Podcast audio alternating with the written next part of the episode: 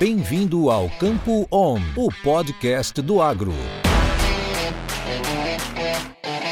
Olá, senhoras e senhores, sejam todos muito bem-vindos ao nosso podcast Campo On. Meu nome é Francisco Vieira, sou consultora em gestão de risco pela Stonex e em parceria com a Stoller, trazemos para vocês este boletim semanal com os principais acontecimentos da semana a serem monitorados e, claro, que podem estar impactando aí os mercados de grãos.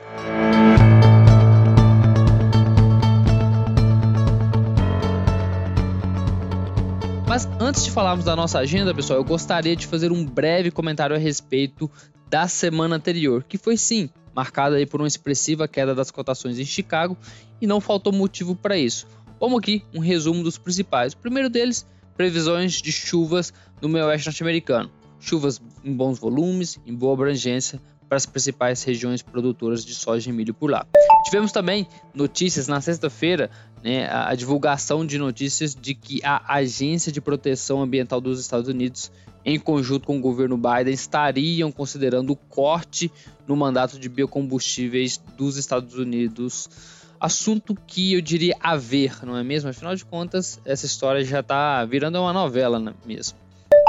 Por último, pessoal, a ProFarm, né, que faz aquele crop tour nos Estados Unidos, divulgou seus dados de expectativas de safra e produtividade dos Estados Unidos, tanto para a soja quanto para o milho.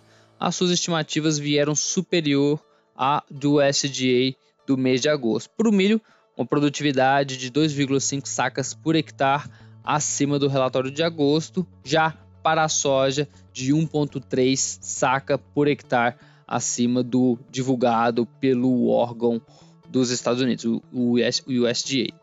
Bom, e todos esses fundamentos né, acabaram se juntando ali com uma semana que foi marcada por bastante aversão a risco, levando então a uma grande desvalorização das commodities nos mercados internacionais. Bom, mas bora lá então falar da nossa agenda, que para ser bem sincero aqui, pessoal, tá bem maior nessa semana. Na segunda-feira, dia 23 de agosto, teremos as atualizações das condições de safra nos Estados Unidos e vamos ver se a gente vai ter ali algum ajuste positivos. Afinal de contas, final de semana foi marcado por chuvas benéficas em algumas regiões produtoras. Na segunda-feira, vamos direto para quarta-feira. Aqui no Brasil teremos a prévia da inflação medida pelo IPCA 15, enquanto que nos Estados Unidos teremos os dados de pedidos de bens duráveis por lá.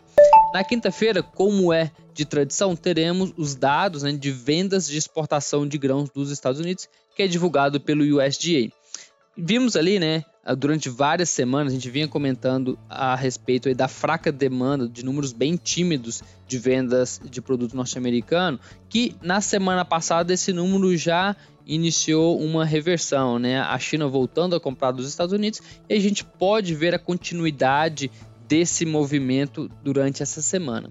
E para finalizar quinta-feira, teremos aí a segunda estimativa, né? Segunda é, é, prévia do produto interno bruto dos Estados Unidos e a expectativa média do mercado é de uma alta de 6,7%.